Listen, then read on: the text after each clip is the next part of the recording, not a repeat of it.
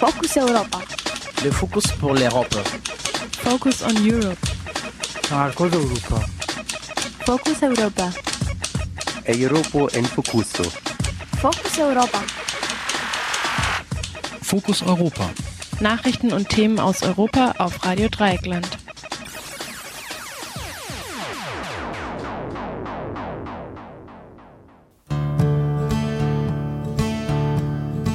Well, it's another electoral cycle. Time to look inventive, time to listen to your. Hallo und herzlich willkommen zu Fokus Europa, dem Europamagazin am 2. Oktober 2013. Heute im Studio und verantwortlich für die Sendung ist die Maike. Fokus Europa kommt wie immer von Radio Dreieckland in Freiburg. Unsere Themen heute sind Bergbau in Rumänien und zwar in Rosia Montana. Wir haben ein Interview von Korrespondentin Laura zugespielt bekommen. Außerdem, vergangene Woche schockierte der französische Innenminister Manuel Valls mit Äußerungen über Roma. Kollege Mathieu hat sich mit Marion Cardier unterhalten.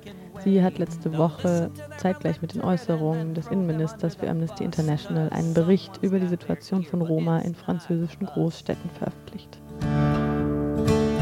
They'll say they're environmentalists. It's very popular these days with that windmill manufacturing. Die Musik kommt GEMA-frei wie immer aus aktuellem Anlass heute von David Rovix. Und wir beginnen wie immer mit den Fokus Europa Nachrichten vom 2. Oktober 2013. Europa auf Radio Dreieckland. Noch immer hungern über 8 Millionen Menschen weltweit. Laut einem Bericht der UN-Organisation für Landwirtschaft und Ernährung FAO leidet ein Achtel der Weltbevölkerung an chronischer Unterernährung. In absoluten Zahlen sind es zwar trotz steigender Weltbevölkerung weniger Menschen, die an Hunger leiden als 1990, doch die Vereinten Nationen haben sich zur Jahrtausendwende als Ziel gesetzt, bis 2015 den Anteil der hungernden Menschen in der Welt zu halbieren. Davon ist die Welt noch weit entfernt. Je nach Land und Region der Welt sehen die Ergebnisse sehr unterschiedlich aus. So werden es China, Nordafrika und der größte Teil Lateinamerikas voraussichtlich schaffen, bis 2015 den Anteil der hungernden Bevölkerung zu halbieren. Am weitesten von der Zielsetzung entfernt sind mehrere Länder im Südosten Afrikas sowie einzelne Länder in Asien und Lateinamerika. In diesen Ländern ist der Anteil der hungernden Bevölkerung gleich geblieben oder sogar gestiegen. Festnahmen nach dem Tod von 13 Flüchtlingen. Nach dem Ertrinken von 13 Flüchtlingen an der Küste Siziliens wurde laut Presseberichten fünf Syrer und zwei Ägypter festgenommen. Zeugen wollen gesehen haben, dass die Besatzung des auf Grund gelaufenen Schiffes die Flüchtlinge mit Schlägen ins Meer getrieben habe. Die rund 160 Flüchtlinge, die sich auf dem Schiff befanden, sollen aus Eritrea stammen und von sogenannten Schleusern in Nordafrika auf das Schiff gebracht worden sein. Bei den zwei am Montag festgenommenen mutmaßlichen Besatzungsmitgliedern handelt es sich nach Aussagen der Überlebenden ebenfalls um Flüchtlinge. Sie wurden gestern auf freien Fuß gesetzt. Ein Sprecher von EU-Innenkommissarin Cecilia Malmström forderte den Kampf gegen die, Zitat, kriminellen Netzwerke und skrupellosen Schleuser zu verstärken, die die Flucht über das Meer organisieren. Karl Kopp von Pro Asyl kritisiert diese Aussage gegenüber Radio Dreieckland deutlich. Ich halte die für zynisch, weil äh, die Kommission und, und auch die Verantwortlichen in Europa müssen erstmal eines sicherstellen, dass Menschen lebend nach Europa kommen. Und wenn sie anfangen, gefahrenfreie, das heißt legale Wege nach Europa zu schaffen, gibt es Einbußen in der Schlepperindustrie, aber es gibt vor allem keine Toten mehr. Und das muss unser Ziel sein, diesen Menschenrechtsskandal zu beenden. Strukturen griechischer Faschisten kommen ans Licht. Die griechische Justiz hat gestern mit der Vernehmung der festgenommenen Funktionäre der Neonazi-Partei Goldene Morgenröte begonnen. Gleichzeitig veröffentlichen die griechischen Medien seit Tagen die Protokolle abgehörter Telefongespräche der Parteiführung. Dabei wird unter anderem sichtbar, wie intensiv vor allem in den Stunden nach dem Mord an dem antifaschistischen Rapper Pablos Fissas kommuniziert wurde. Außerdem wurde bekannt, dass ein Sektionschef des griechischen Geheimdienstes entlassen wurde. Er war eigentlich für die Überwachung der goldenen Morgenröte zuständig, soll diese jedoch vor Polizeieinsätzen gewarnt haben. Brisant daran ist, dass Regierungschef Antonis Samaras ihn gegen die Einwände des sozialistischen Koalitionspartners auf diesem Posten platziert hatte. PDL-Abgeordnete wenden sich von Berlusconi ab. 25 PDL-Senatorinnen haben am heutigen Mittwoch angekündigt, Berlusconi den Rücken zu kehren und möglicherweise eine neue konservative Parlamentsgruppe zu bilden. Die Senatorinnen wollen die Neuwahlen verhindern und daher in der heutigen Vertrauensabstimmung den sozialdemokratischen Ministerpräsidenten Letta unterstützen. Nach dem Rücktritt von fünf Ministern der Berlusconi-Partei PDL hatte Ministerpräsident Letta am Montag die Vertrauensfrage gestellt.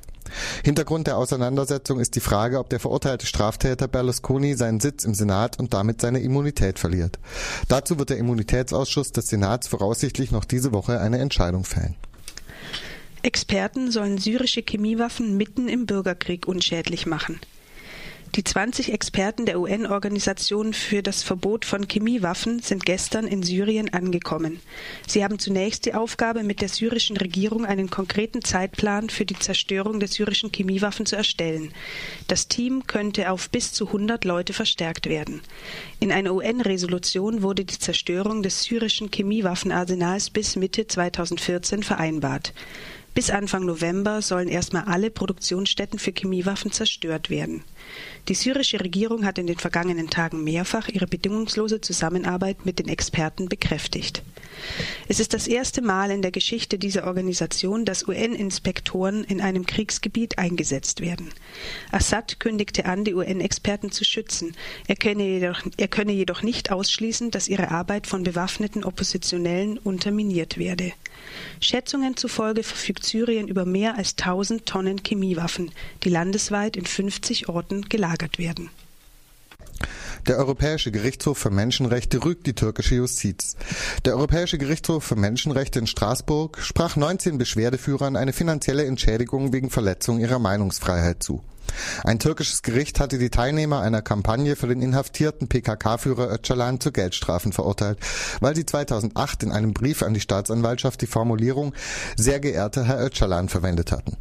Das Gericht hatte dies als Lob eines Verbrechers gewertet, was in der Türkei einen Straftatbestand darstellt. Der Europäische Gerichtshof für Menschenrechte sieht hierin jedoch keine strafbare Handlung und bezeichnet die Geldstrafen als Zitat in einer demokratischen Gesellschaft unnötig.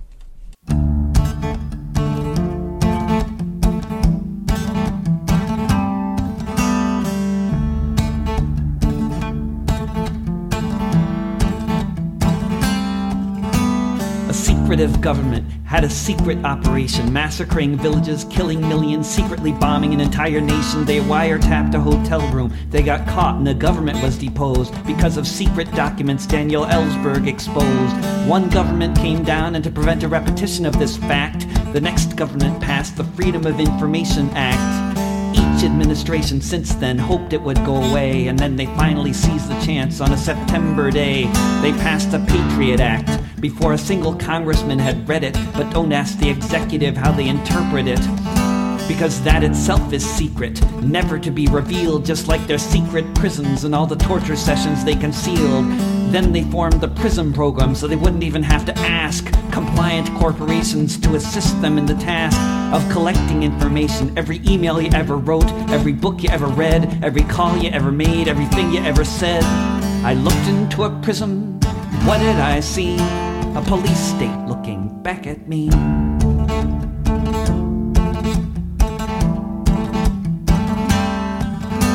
The secret government men lied to congressional committees.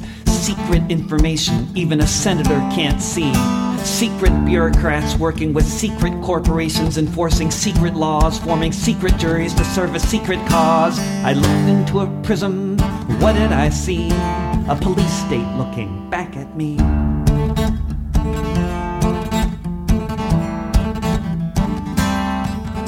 One brave man came forward and then he fled town. And now the secret government men mean to hunt him down. Feinstein says he's a traitor. McConnell said so too, but I'd say if we have a future, it's because of the whistle that he blew. I looked into a prism. What did I see? A police state looking back at me.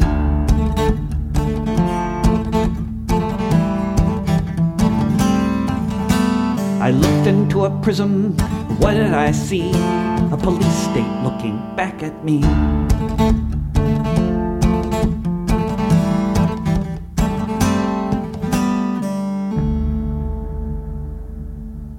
Roshia Montana, ein trauriges Bündnis. RDL-Korrespondentin Laura sprach mit der Aktivistin Medella Saukamp über eins der größten Bergbauprojekte in Europa und den Widerstand dagegen. My name is Mirela Sauka. Mein Name ist Mirela Saukam. Ich bin Softwareentwicklerin und engagiere mich seit ein paar Jahren schon in der Safe Russia Montana Kampagne und bei anderen Umweltthemen. Mich bewegt, was heute im Land passiert. Deshalb bin ich heute hier. What is happening today in the country is one of the main reasons that brought me here. So this um, project of the Canadian uh, Gold Das Projekt, das die kanadische Goldkooperation in Rochia Montana plant, ist die größte Goldmine in Europa. Vielleicht kannst du uns erklären, wie das Projekt aussehen soll und welche Auswirkungen es auf die Region und die Leute, die hier leben, hat. Basically, the main idea is that this company wants to exploit the gold in four mountains around the area. As you said, it's going to be one of the biggest projects in Europe in terms of surface and substance usages. Like they want to use cyanide, and the results of the project would be a huge cyanide lake. I mean, the waste. Grundlegend ist die Idee dieses Unternehmens, das Gold aus vier umliegenden Bergen auszubeuten. Wie du bereits gesagt hast, ist es eines der größten Projekte in Europa in Bezug auf die Fläche und die verwendeten Substanzen. Sie wollen Cyanid verwenden und die Auswirkungen des Projekts, also ich meine den Müll, wäre ein großer Cyanidsee. Das wäre eine zerstörerische Belastung für die Region. Andere Technologien, die sie verwenden wollen, ist Dynamit und sowas. Wenn sie erst einmal damit anfangen, bleibt vermutlich nichts mehr von der Stadt übrig. Die Leute sind gezwungen, umzuziehen. Wir können uns also das Ausmaß der Auswirkungen auf ihr Leben vorstellen. Das ist eine offene Grube. Die ganze Fläche des Projekts werden 600 Hektar bedecken. Der See allein ist mehrere hundert Hektar groß und sehr tief. Es ist ja auch nicht gesagt, dass das Cyanid im See bleibt. Es könnte ja auch versickern und die Wasserversorgung betreffen. Es wird die Region oder sogar das ganze Land vergiften. Sie sagen, sie wollen Gold ausbeuten und ihre Schätzungen belaufen sich auf 240 Tonnen. Aber es gibt noch viele andere Edelmetalle in diesen Bergen und es liegt nahe, dass sie die alle haben wollen. In einem der Berge, der ausgebeutet werden soll, dem Berg König, befinden sich hunderte römische Stollen, die sehr wichtig und relevant für die Geschichte des Bergbaus sind. Es gibt da Naturmonumente. Sie behaupten, sie werden sie versetzen, aber du kannst keinen riesigen Felsen, der aussieht wie eine Krähe, versetzen. Die Landschaft dort ist sehr schön. Es ist eine bergige Gegend. Da stehen sehr viele Gebäude, die zu historischen Monumenten erklärt wurden.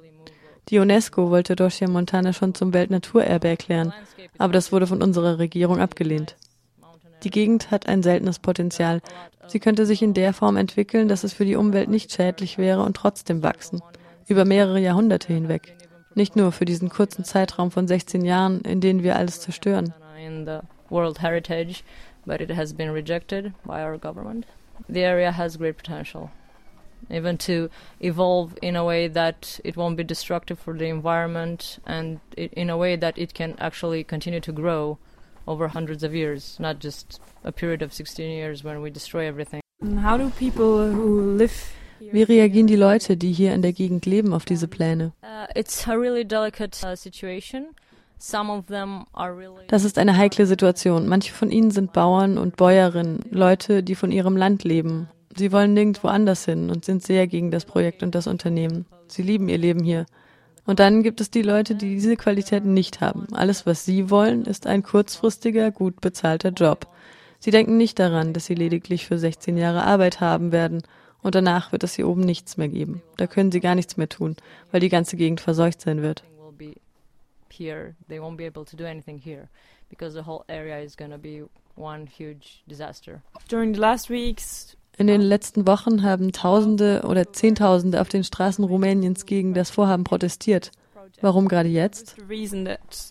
These protests came up at this specific time. Uh, yeah, not only in Romania, but also all over the world. People just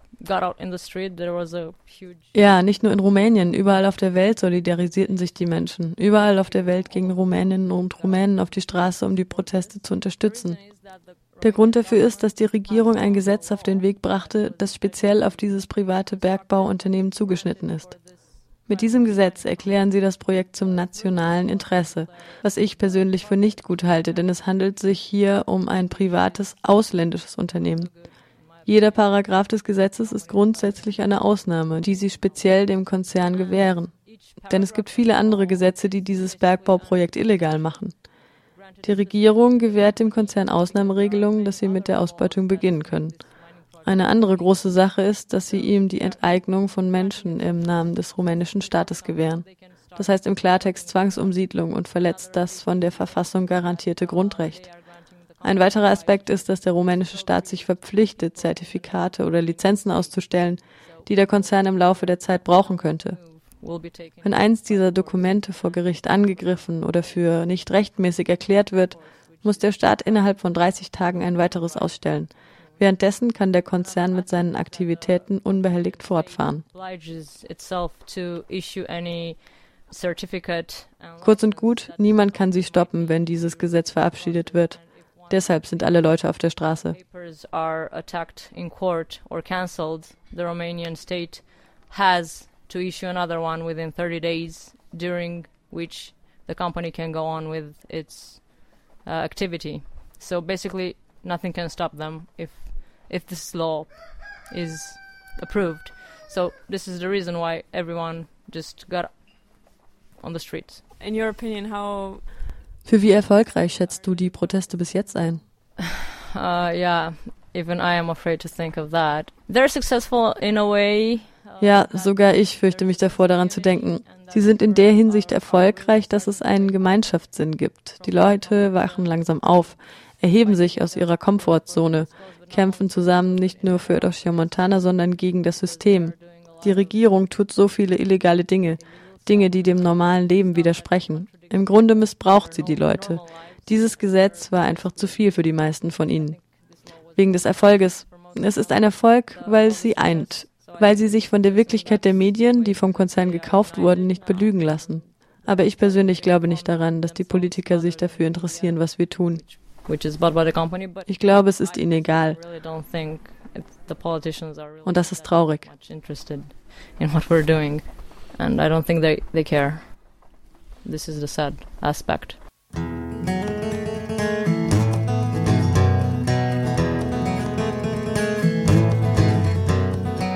People are mysterious. They have many mysterious ways. For 4,000 years in Egypt, when someone reached the end of their days, they'd be carried out to the desert, preserved in an oily broth, and they'd be buried beneath the ground, wrapped in 20 pounds of cloth, and they called it Egyptian rag. People are mysterious, some mysteries last a while, with half a billion people buried in the sands beyond the Nile. So when the British came to build a railway connecting west to east, with every trench they dug, they unearthed the deceased, wrapped up in Egyptian rags.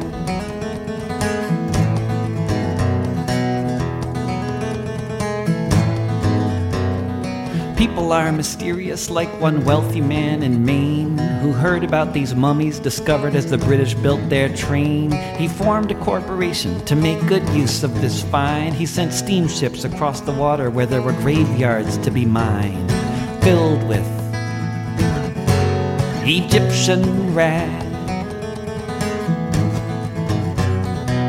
People are mysterious where there's money to be made by turning linen into paper in the body snatching trade. The boats were sent across the sea for 50 years or more, shipping cargo over to the New England shore, filled with Egyptian rags.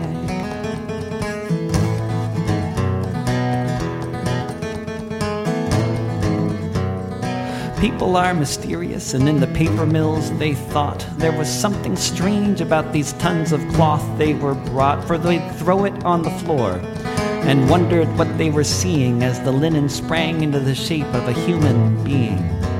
And they called it Egyptian rag. People are mysterious, and we may never know all the many consequences of what we reap and what we sow. But next time you hold a book printed in the 19th century, if you believe there is a God, perhaps you want to pray for mercy for what they once called Egyptian rag.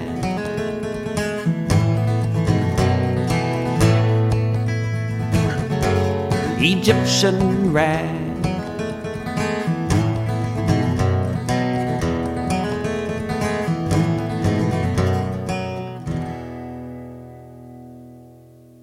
Vergangene Woche schockierte der französische Innenminister Manuel Valls mit Äußerungen über Roma.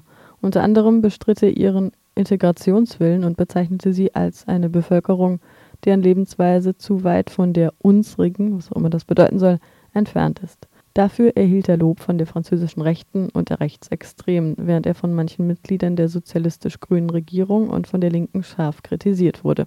Radio Dreigland sprach mit Marion Cardier. Sie hat letzte Woche, zeitgleich mit den Äußerungen des Innenministers, für Amnesty International einen Bericht über die Situation von Roma in französischen Großstädten veröffentlicht, die sich auf ihre Forschung vor Ort und Gespräche mit Angehörigen der Minderheit, mit Vereinen und Verwaltung stützt.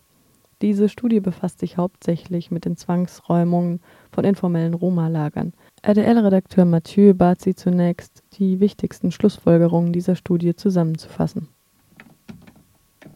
Ce rapport, c'est le deuxième rapport d'Amnesty International sur la question des expulsions forcées en France.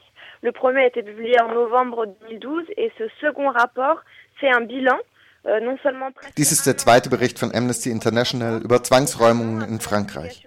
Der erste wurde im November 2012 veröffentlicht. Dieser Bericht zieht eine Bilanz fast ein Jahr nach der Veröffentlichung des ersten, aber auch ein Jahr nach der Veröffentlichung eines interministeriellen Rundschreibens, durch welche sich die sozialistische Regierung mit der Frage der Roma-Lager befasst hat. Also hat sich Amnesty International wieder vor Ort begeben, um zu prüfen, ob sich die Situation verändert hat. Die Hauptschlussfolgerung lautet leider, dass sich die Situation nicht verändert hat, denn es werden weiter Roma-Lager zwangsgeräumt. Die Anzahl der Räumungen von informellen Lagern ist gestiegen und erreicht Rekordhöhen, also eine Anzahl, die seit 2010 noch nie erreicht wurde. Amnesty kritisiert außerdem, dass diese Räumungen eigentlich Zwangsräumungen sind, die an sich Menschenrechtsverletzungen sind. Es verstößt gegen die Menschenrechte, wie sie im Völkerrecht verankert sind. Denn bei Zwangsräumungen werden die Personen nicht vorab befragt, sie werden nicht genug informiert und sie bekommen keine alternative Umquartierungslösung.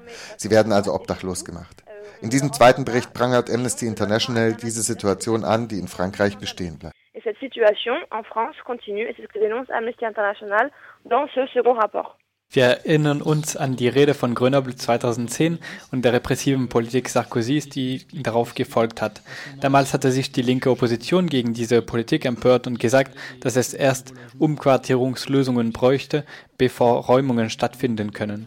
Gibt es ein Jahr nach Hollands Amtsantritt immer noch keine Garantie für eine Umquartierung? Alors, plusieurs choses ont été faites par le, par le gouvernement socialiste, il ne faut pas le nier. C'est-à-dire que, comme je vous disais, la, la circulaire d'août 2012 a été publiée, donc le 26 août 2012, pour donner des instructions au préfet, Die sozialistische Regierung hat schon etwas gemacht, das kann man nicht leugnen. Wie ich eben sagte, wurde ein Rundschreiben am 26. August 2012 veröffentlicht, um den Präfekten Anweisungen über die guten Praktiken zu geben, wie sie die Lager niederreißen sollen. Die Idee ist dabei, die Bewohnerinnen des Lagers vorab zu identifizieren, um Lösungen zu erarbeiten, bevor es zur Räumung kommt. Dieses Rundschreiben ist also durchaus ein Fortschritt. Dann wurden andere Maßnahmen getroffen. Zum Beispiel wurde die Steuer abgeschafft, die die Arbeitgeber zahlen mussten, um Rumänien oder Bulgaren anzuheuern. Also wurde der Zugang zur Arbeit erleichtert. Es wurden Gelder für Projekte bereitgestellt, zum Beispiel Eingliederungsprojekte. Also hat die Regierung schon etwas unternommen. Doch es stimmt in der Tat nicht, dass bei jeder Räumung Umquartierung angeboten wird. Mehr noch, wenn Umquartierungslösungen angeboten werden, sind sie nicht angebracht. Es sind zeitlich begrenzte Lösungen, gewöhnlich für einige Nächte bis einige Wochen. Es sind Hotelzimmer in der Peripherie, das heißt weit entfernt von den früheren Wohnorten dieser Personen. Es bricht also alle sozialen Bindungen, die von diesen Personen geschaffen wurden. Die Schulkinder können nicht länger zur Schule gehen. Manchmal wird der Schulweg um Stunden verlängert. Die Pflegeeinrichtungen, die diese Personen besuchen, werden nicht mehr erreicht. Hotelzimmer sind unangebracht, denn sie liegen oft zu weit weg und führen dazu, dass die Schülerinnen Schul- oder Gesundheitsversorgung abbrechen. Außerdem, da es Hotels sind, dürfen die Personen manchmal tagsüber nicht bleiben und können nicht kochen. Die Unterbringung ist also ein Problem. Was Amnesty anprangert, ist, dass die Menschen nach Räumungen obdachlos gemacht werden. Sie leben wortwörtlich auf der Straße. Das bringt kein Stück weiter, denn diese Personen werden von einem Lager zum nächsten vertrieben. Sie werden geräumt, also lassen sie sich sehr oft in der Nachbargemeinde nieder. Und das meistens in viel schwierigeren Bedingungen. Die Räumungen versetzen also nicht nur das Problem, sondern sie verschlechtern die Lebensbedingungen der Betroffenen.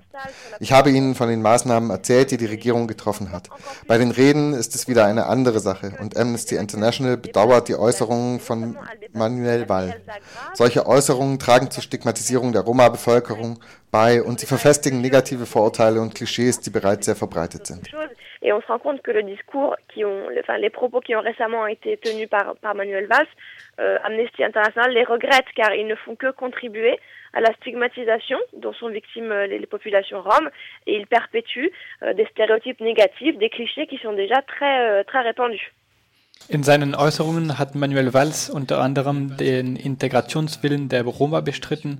Sind es Ihrer Erfahrung nach Menschen, die sich langfristig in Frankreich niederlassen wollen und sich also sozusagen integrieren wollen? Oder sehen Sie das als eine Übergangssituation, etwa wie politische Flüchtlinge? Alors, la, la première chose, c'est qu'il ne faut pas généraliser. La population rome, c'est une population très diverse.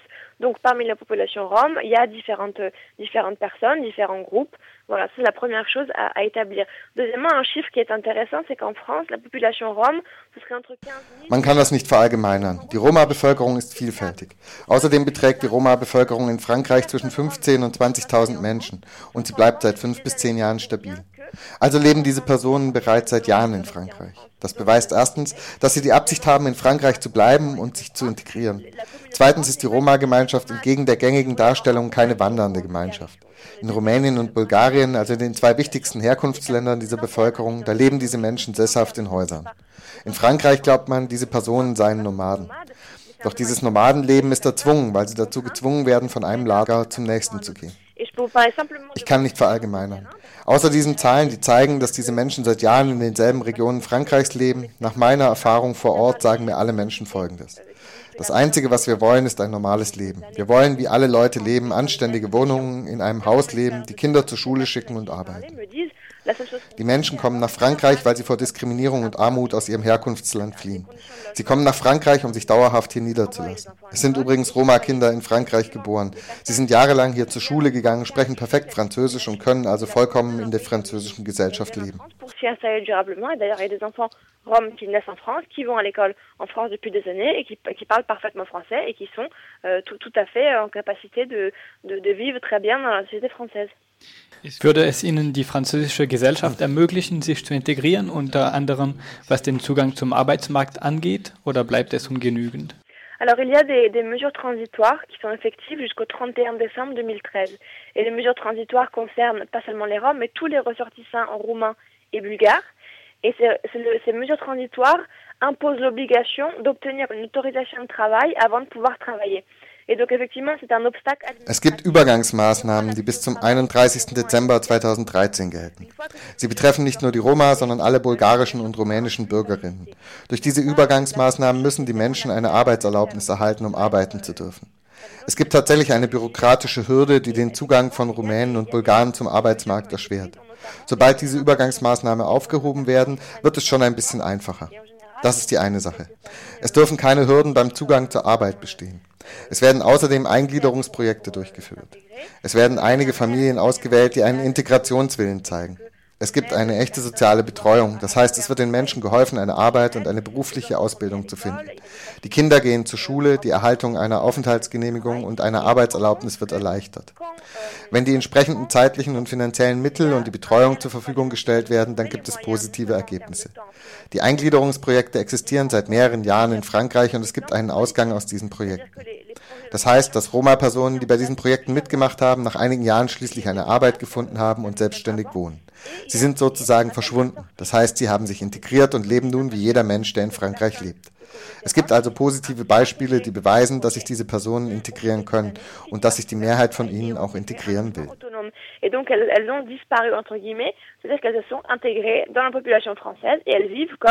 N'importe qui qui vit en France. Donc on, on, se rend vraiment compte qu'il y a des exemples positifs qui montrent que effectivement c'est tout à fait possible pour ces personnes de s'intégrer et que, elles, que, certes, et que la majorité ont la, la volonté de s'intégrer.